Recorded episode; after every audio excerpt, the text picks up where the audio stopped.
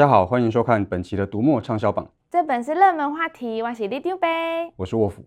哎，老师，你知道吗？嗯，我最近买了一本书，哎，但是我不敢看。买了书干嘛不看呢？因为作者是写恐怖小说很有名的恐怖大师啊，所以我怕我一点开了之后会掉进一个很恐怖的世界。但是不敢读恐怖小说，干嘛买嘞？嗯，因为一日优惠啊，它变得超级便宜耶，那我就觉得不买实在是太可惜了。好，所以所以是哪一本书？就是关帝的按钮盒。哦，那你不用担心。这本书的作者史蒂芬金跟理查奇斯玛，虽然一个是知名的恐怖大师，另一个也擅长写恐怖故事，但是这部中篇小说并不以恐怖情节取胜。关帝的按钮盒故事发生在虚构的缅因州城堡岩小镇，故事描述二十世纪的七零年代。胖胖的女孩关帝想要慢跑减肥，然后在运动的途中遇到一个奇怪的男人，呃，要他保管一个神秘的盒子，然后上头有好几个按钮。嗯，少女遇到怪叔叔，这个组合听起来就很恐怖啊。的确，这是史蒂芬金小说的一个特色。虽然他常会写到超自然力量或者是外星怪物，但是他的故事大部分发生在相当平凡的日常，而且会让读者们发现成长后遗忘的童年记忆。青少年时期遭遇的霸凌，生活里遇到的宗教狂热分子，或者是平时偏执的小念头，常常就是恐怖的根源。嗯，那不就人生处处是恐怖吗？怎么这样听起来其实更恐怖诶？重点就在两位作者把青少女成长过程当中会遇到的爱情啊、暴力这些问题，跟这个有超自然力量盒子结合在一起。当然还是有会有一些恐怖情节，但这个恐怖并不是来自妖怪或者血腥那那些元素，而是来自每个女孩都非常有感的现实。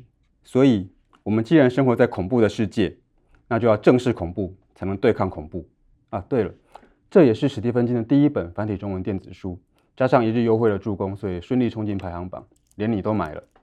所以你跟这书蛮有缘的，它又只是个中篇，很难得，快读吧。好啊，不过老师，为什么你说？这只是个中篇，很难得啊。因为史蒂芬金写了非常多的长篇，然后每一本都很厚，所以他的书非常适合用电子书来读。像是刚刚上架的《他》，就是史蒂芬金的经典故事，也是我最喜欢的史蒂芬金小说之一，相当值得一读。其实读者们常常来询问这些经典作品电子书上架的时间，真的上架之后，销售的状况也都很好。嗯，所以里长伯啊，在这里。呼吁、恳请、拜托各位出版社要多多来上架经典作品哦。那老师还有没有其他像这样的书啊？有啊，像这次的畅销榜里就有澳洲作家马格斯·朱萨克的《偷书贼》这本书的纸本已经出版超过十年了。那不但得了很多奖，还改编成电影，在无数读者不断询问之后，现在终于有电子书可以读了。哦，我知道，就是那个有死神和小女孩的故事，对不对？没错。而且《偷书贼》出版十三年之后，作者终于推出了新作《克雷的桥》。这本书很快就译成中文，而且毫无意外的就进入了这期的畅销榜。《克雷的桥》描述澳洲一家五个男孩的故事，他们的母亲是来自欧洲的难民，父亲是不得志的澳洲工人，而母亲去世之后，父亲也扔下他们跑了。五个个性迥异兄弟要设法一起生活，看起来像是成天相互打闹，但事实上那是他们的相处方式。有一天，消失很久的父亲突然出现。找他们帮忙建造一座桥，呃，兄弟们根本就不想理爸爸。那除了克雷之外，故事就从这里开始，充满家族亲情的爱恨纠葛跟疗愈温暖。嗯，读者期待的新书加上经典电子版，果然很有吸引力。这次的畅销榜里还有几本书可以看得出网络话题的力量，例如前阵子香港的文化人梁文道来到台湾，然后买了书要寄回去香港，结果被中资的快递公司拒绝送货。其中有一本书叫做《滚出中国》，快递公司也太机灵了吧！竟然还有自动过滤邮件的功能呢？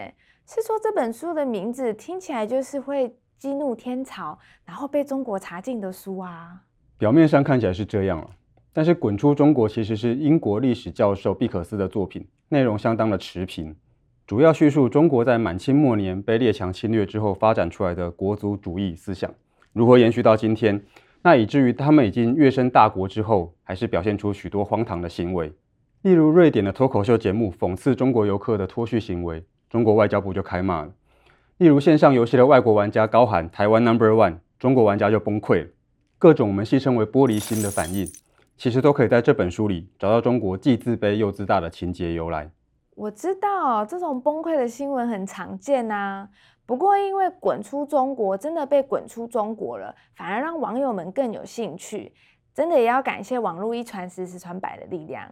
对了，老师，说到网络啊，我最近也看到朋友跟我传一个女版贾博士的故事，我记得你好像也跟我说过，对不对？对，那个故事就是我们先前提过的恶习。那因为网络话题的关系，所以这本书在畅销榜的名次重新攀升。书中主角伊丽莎白·霍姆斯曾被视为女版贾博斯。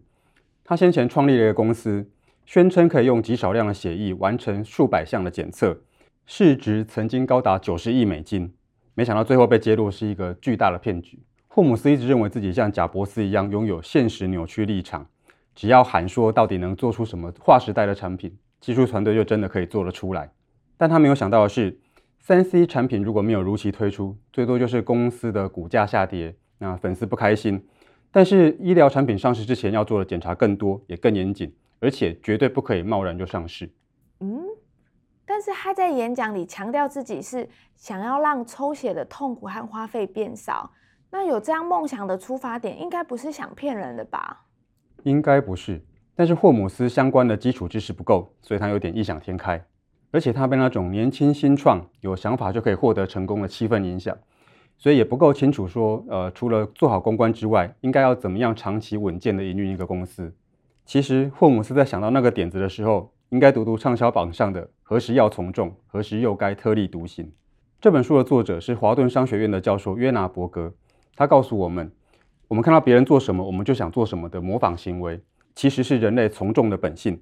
但是有的时候，人类也会刻意去避免做出跟别人一样的行为。每次看到有人大排长龙再买美食，我都超级犹豫要不要加入的。对，这个就跟社会影响力有关系。这本书就在告诉我们说，我们应该如何去了解社会影响力跟自己的呃行为心理，那这样才能决定说我们什么时候要跟着大家一起做，然后什么时候应该坚持自己的做法。哎，老师，感觉华顿商学院有好多很厉害的书哎。但是跟这些学霸们一起读书会不会很难呢？啊？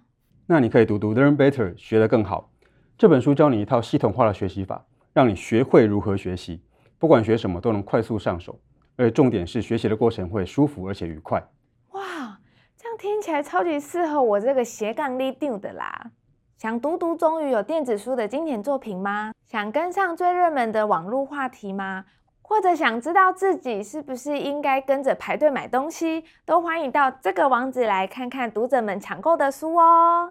好啦，里长伯伯下班啦，大家别忘了帮我们按赞、分享、订阅我们的频道哦。好，收工了，收工了，拜拜。